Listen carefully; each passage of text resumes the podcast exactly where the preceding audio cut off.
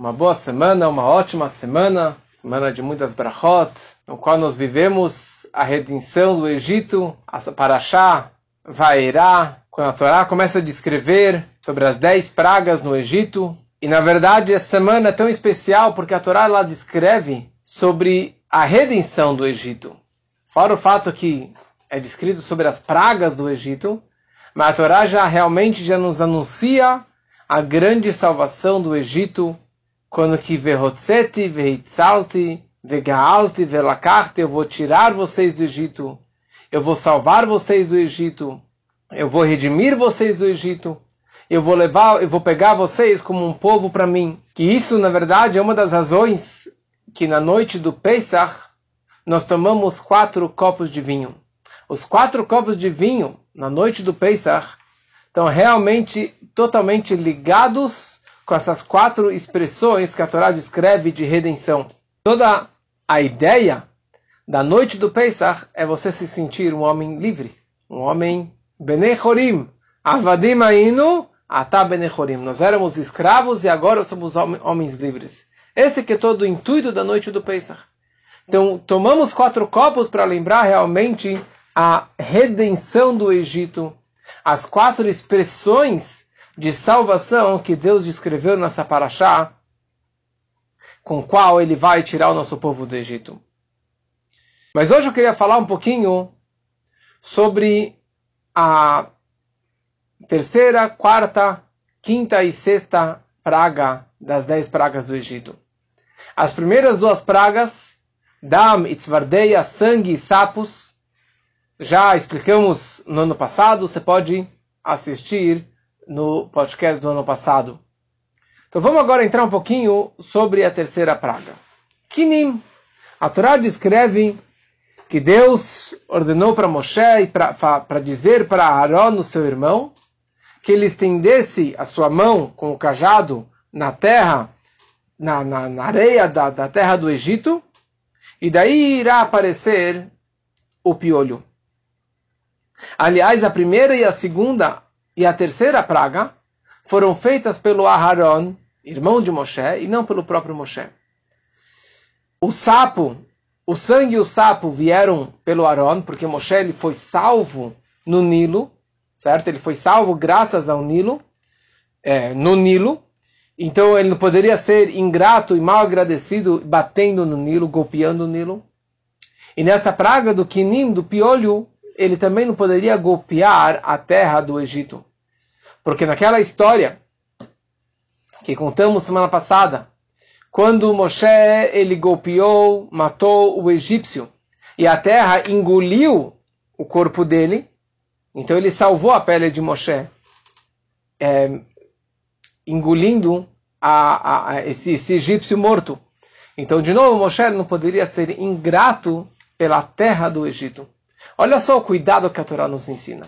Olha só com cuidadoso a Torá fala que você não pode ser mal agradecido, mesmo com um mineral, com a água ou com a areia, você não pode bater nela se ela te ajudou numa outra situação.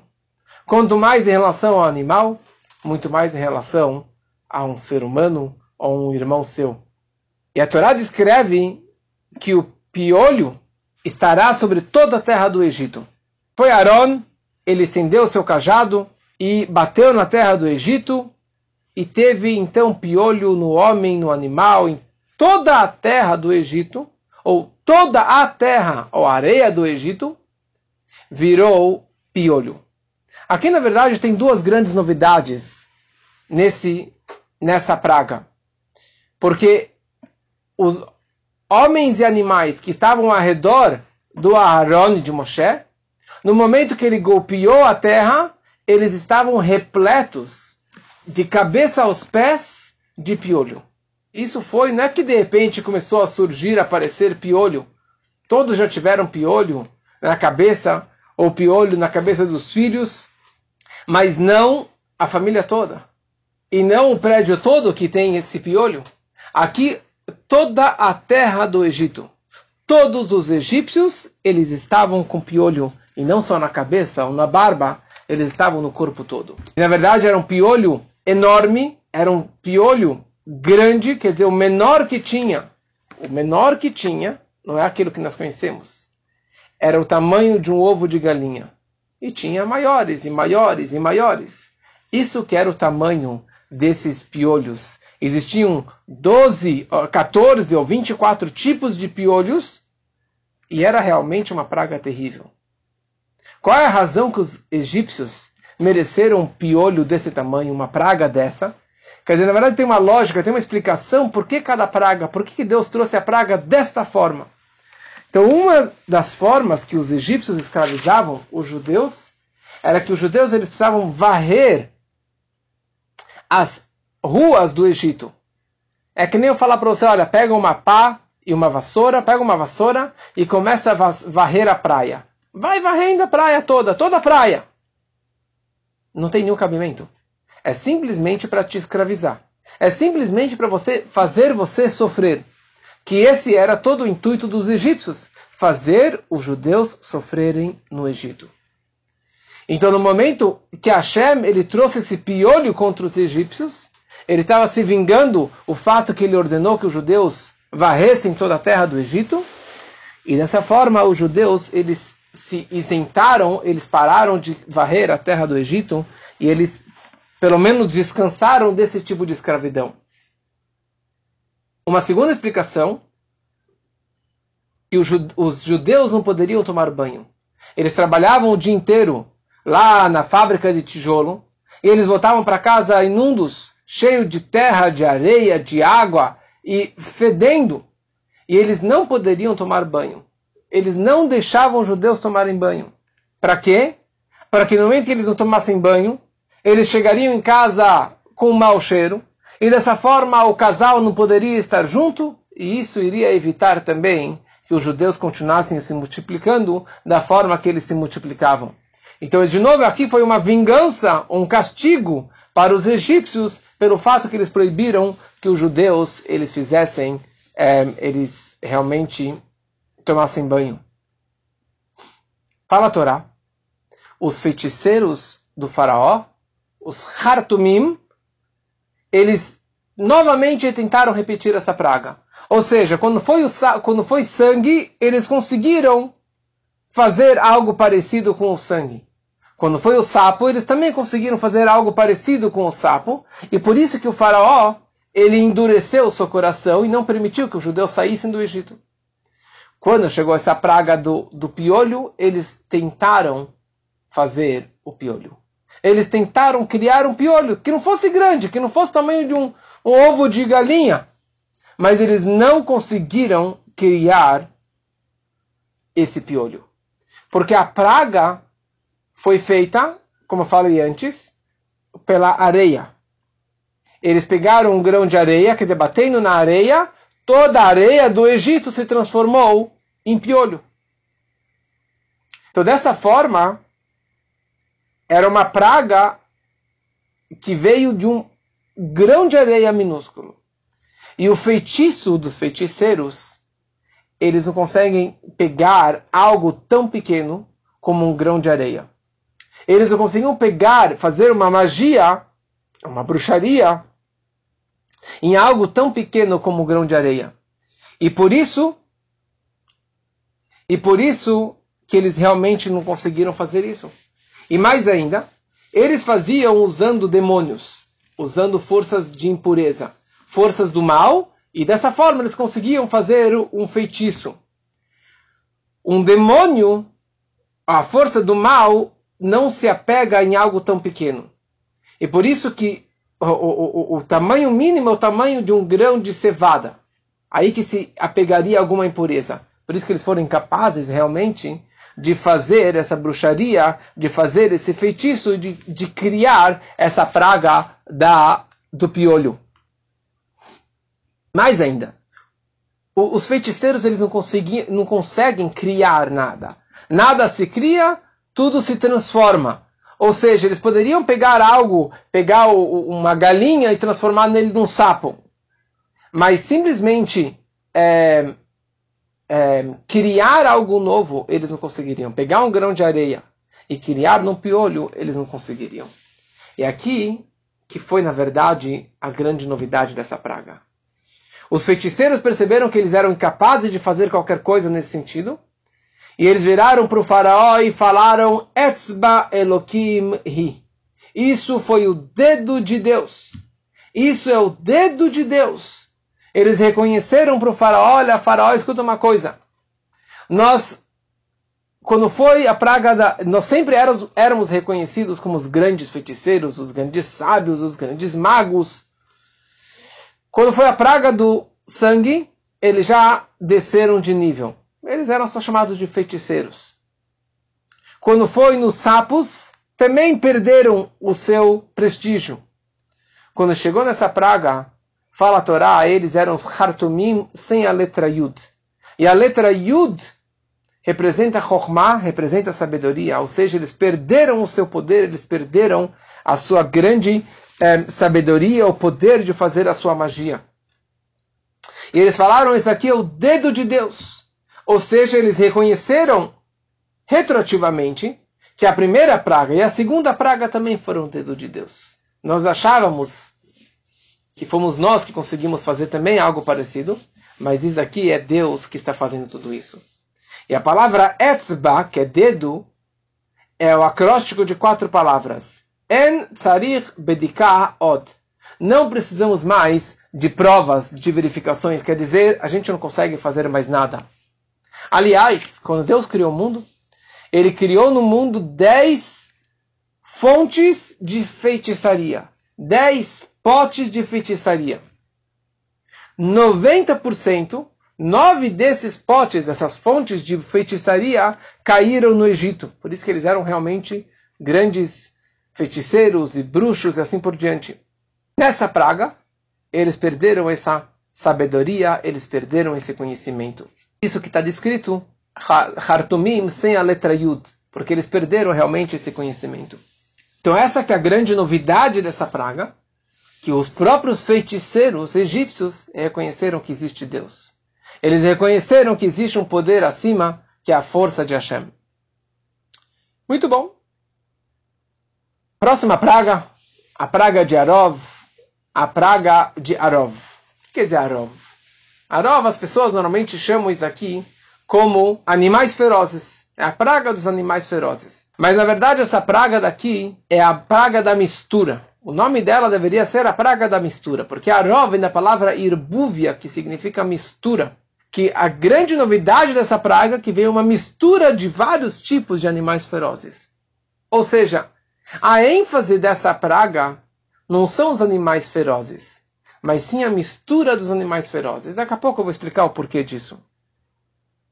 Hashem ele avisou a Moshe, acorde de manhã e pegue o faraó em, flagra quando ele está saindo do palácio. Porque o faraó estava cansado do Moshe. Ele falava, esse aí, esse homem, esse filho de Amram, ele está me enchendo as paciências. Todo dia ele vem aqui no palácio falar para mim libertar o povo de Israel. Sabe o que? Agora eu vou acordar cedinho. Eu vou no Nilo tomar banho e fazer as minhas necessidades. Porque ele se dizia ser Deus e dizia que ele não precisava ir no banheiro. Então Deus falou para ele: acorda de manhãzinha e pegue ele em flagra lá, no meio das suas necessidades fisiológicas, e anuncie para ele que vai vir mais alguma praga. E vai vir a praga de Arov, que será, na verdade, esses animais ferozes vindo e atacando o homem e o animal, e, e entrando em casa, em todo que é lugar, eles vão vir e vão atacar o povo. Então, o Medrash ele descreve que essa mistura de animais eram todos os tipos de animais ferozes. Ou seja, que seria mesmo milagres e algo sobrenatural. Mesmo ursos e leões e leopardos que não têm na redondeza do Egito, mas Deus ele fez que eles viessem das florestas de longe e que realmente atacassem todo o povo de Israel, todo o povo egípcio. E junto com essa praga também veio os sapos e vieram também os piolhos e atacou o povo, o povo egípcio. E a Torá descreve que mesmo a terra do Egito estará repleta dessa praga. Mesmo a terra, que é a terra, mesmo debaixo da terra vai vir essas pragas que, que é isso? Cobras e escorpiões. Nós já sabemos que quando foi a praga, quando que os irmãos jogaram Yosef no poço, então Yosef, lá no poço, tava, o buraco estava vazio, não tinha água, mas cobras e escorpiões tinham lá dentro. E nós sabemos, qualquer criança sabe, que no buraco pode ter cobras e escorpiões debaixo da terra. Então isso que a Torá está descrevendo, que debaixo da terra entrou dentro das casas cobras escorpiões e acabou atacando o povo de Israel, o povo, o povo egípcio novamente. Por que os egípcios mereceram essa praga? Então tem aqui algumas explicações. Uma explicação, porque os judeus eram forçados a saírem no, no deserto e caçarem animais ferozes, para que realmente os judeus morressem tentando caçar esses animais ferozes. Uma segunda explicação, o faraó ele era leproso.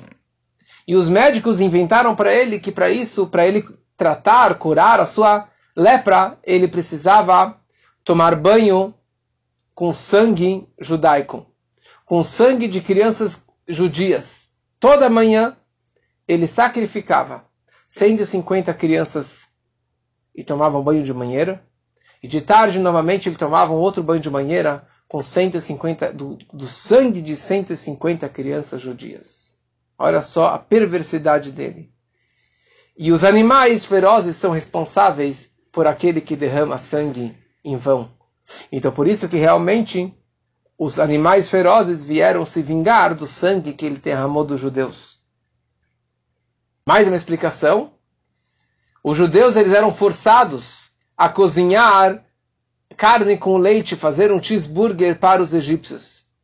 Eles eram forçados para realmente misturar a espécie, misturar a carne com leite. E por isso que eles foram punidos com a mistura de várias espécies. E o pior, que os egípcios também misturavam o seu próprio gen. Era uma mistura que não existia igual. Era o lugar mais impuro da terra, mais idólatra e mais promíscuo da terra.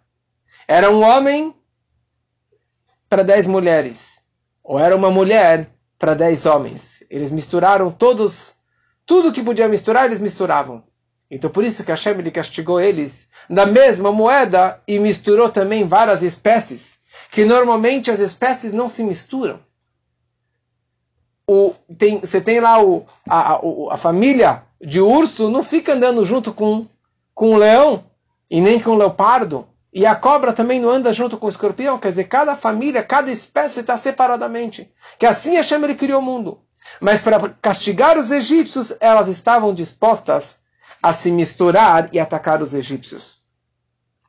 Uma explicação muito bonita do Rebbe, que ele fala que, na verdade, a grande novidade dessa praga não foi os animais ferozes, não foi o ataque dos animais ferozes contra os egípcios, mas sim o que o próprio nome da praga já representa, Arov. Arov significa mistura, learbev, de misturar. O fato que elas estavam misturadas foi isso que trouxe o castigo para essas, é, para, o, o, para os egípcios. Ou seja, aqui Hashem ele teve que fazer uma provocação. Deus ele incitou e provocou os animais ferozes que se misturassem e atacassem de uma forma sobrenatural. Porque é normal uma cobra morder, um escorpião morder, um leão atacar. É normal, é a natureza dele. Agora, Shem aqui ele veio e misturou eles e provocou eles, incitou esses animais ferozes para que eles atacassem os egípcios além da sua normalidade, ou que sejam que fosse realmente uma praga dessa é, é, de um ataque extranatural, quer dizer, além da natureza deles, eles precisavam realmente atacar. E aqui o principal milagre foi o fato que eles estavam misturados. Os animais ferozes estavam misturados. Isso que era, na verdade, a, a, o propósito dessa praga. Aparentemente, de acordo com o Rashi, aqui eram animais ferozes em geral. E o Rashi ele fala, por exemplo, cobras e escorpiões. Mas, aparentemente, de acordo com o Rashi, não tinha urso, leopardo, leões, que não, não existe na terra do Egito nenhum desses animais que moram em floresta, em, que não tens aqui no, no Egito. Tem uma explicação interessante no Medrash, que ele traz o seguinte, que a, o Rashi também comenta um pouquinho sobre isso. Qual é a razão de cada praga e praga? Que isso, na verdade, tem a ver com uma estratégia de guerra. Quando um rei ele promove um ataque, ele está sitiando uma cidade. Qual é o primeiro ataque que ele faz? Primeiro, ele corta a fonte de água para aquele país, para aquela cidade. Que isso foi a praga do sangue. Depois, ele soa cornetas com o intuito de aterrorizar e confundir o povo inimigo. Isso foi o coachar dos sapos. O pior dos sapos não foi só o incômodo que eles estavam em todos os lugares, nos fornos e na comida, etc. O pior dos sapos foi o barulho deles. Foi o barulho das trombetas para aterrorizar, para amedrontar, para assustar o povo egípcio. E depois, o rei, o que, que ele faz? Ele começa a jogar flechas de fora. Que isso foi o piolho que perfurou a pele dos egípcios. E assim depois ele descreve cada uma das outras pragas. Ou seja, o propósito principal dessa praga foi aterrorizar os egípcios, foi amedrontar eles, foi provocar os egípcios a falar: olha, existe um Deus, existe um Deus, fique com medo, olha só, está vindo mais uma praga, cada vez uma praga mais profunda e pior e mais forte. E esse que foi realmente o intuito de todas as pragas, e principalmente da praga do Arov, que foi a ideia de amedrontar o povo egípcio. E aqui tem uma coisa interessante. Pela primeira vez, nesta praga, a Torá descreve a seguinte frase: Nesse dia eu separarei a terra de Goshen, onde meu povo permanece, de modo que não haverá nenhuma mistura de animais selvagens ali na terra de Goshen. E dessa forma vocês saberá, vocês saberão que eu sou Deus aqui na terra. Ou seja, nessa praga de Arov, não vai haver, não haverá um ataque contra o povo de Israel. Apesar que nós sabemos que as pragas foram sobre os egípcios, mas de acordo com algumas opiniões, sapo, sangue, sapo e piolho, os judeus também tiveram um pouco dessa praga. Um pouco. Muito menor, muito menos do que a praga dos egípcios, mas os judeus também tiveram um pouquinho dessa praga. Quando foi a quarta praga do Erov, da mistura de espécies de animais, essa praga não recaiu sobre nem um único judeu. Nem mesmo aquele judeu que falamos semana passada, que ele recusou a salvação divina e que ele não foi salvo do Egito, porque ele não aceitou a salvação divina, porque ele era muito assimilado. Mesmo esse judeu, os animais ferozes não atacaram ele que esse que foi o grande milagre dessa praga. Ou seja, Deus estava demonstrando, olha, vocês egípcios são todos misturados e fazem muita coisa errada. Mas o meu povo tem que saber que eles têm que se separar da sua nação, da nação egípcia.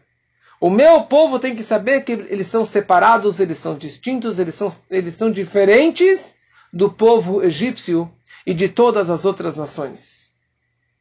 E essa que na verdade foi a mensagem que Deus estava passando para o povo de Israel. Quando que Deus trou trouxe a praga de Arov, ele estava demonstrando para o povo judeu, saibam que vocês são diferentes. E saibam que existe sim uma mechitzá, uma separação e uma divergência, uma separação, uma diferença enorme entre vocês e os outros povos. E vocês não podem mais se assimilar. Vocês não podem casar com eles. Vocês não podem seguir a idolatria deles, a cultura deles, e a alimentação deles, e os costumes deles. Vocês têm que saber que nessa praga, e a partir dessa praga, existe uma, uma barreira. Uma barreira, uma separação que eu, Deus, criei entre vocês e as outras nações. E, esse, e essa mensagem que a gente tem que levar para a nossa vida. Que Hashem realmente, que coloca essa mensagem na nossa cabeça, na nossa vida, que nós somos diferentes e que sim há essa separação. E no momento que nós vamos manter essa separação e essa barreira entre nosso povo e as outras nações, é isso que realmente vai trazer a nossa grande redenção.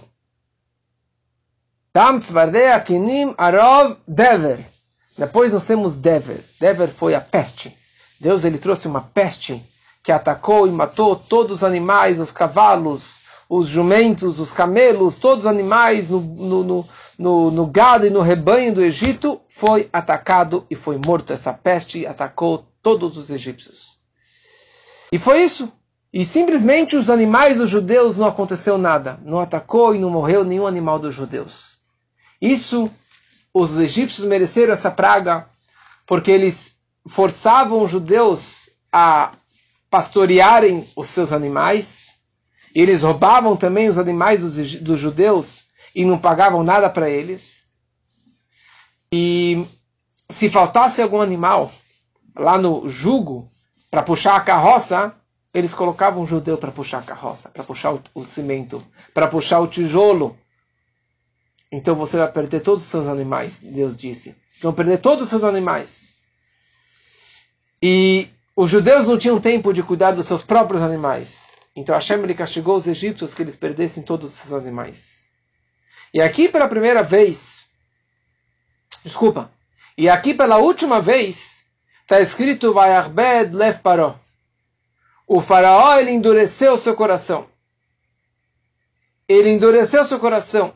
Toda vez o povo queria sair, Moshe pediu para que libertasse o povo de Israel, e o faraó ele endureceu seu coração, ele endureceu o seu coração por conta própria. Ele perverteu, ele optou em matar os judeus, em matar as crianças, em jogar as crianças no Nilo, em negar a salvação divina no sangue, no sapo, no piolho, na mistura de animais ferozes e também na peste. Fim, sarna. Sarna, Moshe Rabbeinu aqui ele fez um milagre incrível. Moshe Rabbeinu ele fez aqui um milagre totalmente sobrenatural. Hashem ele ordenou que ele pegasse um punho ou dois, dois punhos de cinzas de foligem quente, jogasse para cima, e isso iria se expandir, se espalhar por todo o Egito, e iria queimar a pele dos egípcios, de tal forma que seria uma sarna com bolhas, com bolhas debaixo, e em cima da bolha teria sarat, lepra. Moshe Rabbeinu ele foi lá e ele fez isso. E ele pegou, na verdade, como se fosse dois punhos num punho só. E ele jogou. Pega a foligem. Pega um, um guardanapo e joga para cima. Você consegue jogar 10 centímetros para cima? Nem isso. Pega, pe, pega cinzas. Já é difícil pegar a, na mão quente e ainda jogar para cima. E isso se espalhou para todo o Egito. Só dois punhos de cinzas, isso foi um grande milagre. E foi todo, todo, todo o Egito, enorme do Egito, o tamanho enorme do Egito, isso acabou atingindo todos os lugares do Egito. E essa bolha, ela era úmida por dentro, com sangue, com pus, e por fora ela era seca, com lepra. Porque os egípcios mereceram essa praga? Eles forçavam os judeus darem banho neles, não permitindo que os judeus tomassem banho, e dessa forma os egípcios não podiam mais tomar banho porque qualquer gota de água fria ou quente queimava a pele deles. Então, dessa forma, eles deixaram os judeus descansarem dessa escravidão, desse tipo de trabalho forçado. Eles também é, desprezavam o tempo todo dos judeus e, e afastavam o homem da sua, da sua mulher para evitar que eles se multiplicassem. E eles sujos, não podendo tomar banho, eles não poderiam estar com as suas esposas, e aqui foi elas por elas. Eles estavam todos cheios de sarna e de bolhas, então eles também não poderiam estar com as suas esposas. E a partir daquele momento, os judeus eles podiam tomar banho até o final da estadia no Egito. E os feiticeiros, eles foram super castigados aqui. Os feiticeiros, eles apanharam mais do que todos. E eles levaram essa lepra, essa sarna na pele muito, muito forte. E eles acabaram morrendo. Todos aqueles feiticeiros, eles acabaram morrendo nessa praga. Porque eles deram várias ideias terríveis para o faraó. Eles falaram que todo menino que nascesse deveria ser jogado no Nilo. matasse todos os meninos judeus. Eles ordenaram, deram a ideia lá para trás para o faraó matar o Moshe Rabbeinu quando ele pegou a coroa da sua cabeça. Então por isso eles realmente eles foram castigados dessa forma e acabaram morrendo nessa praga. E essa praga também veio e atacou pessoalmente o faraó.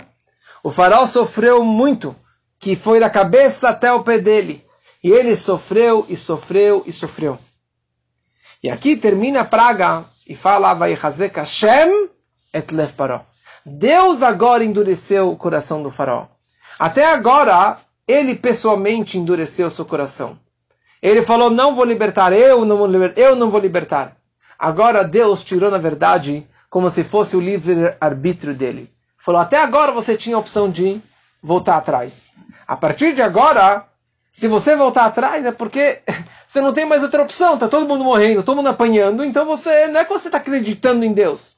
Então, para que você não tenha a opção, Deus tirou essa opção dele de voltar atrás e falou: não, agora você vai endurecer novamente seu coração e não vai libertar o povo de Israel.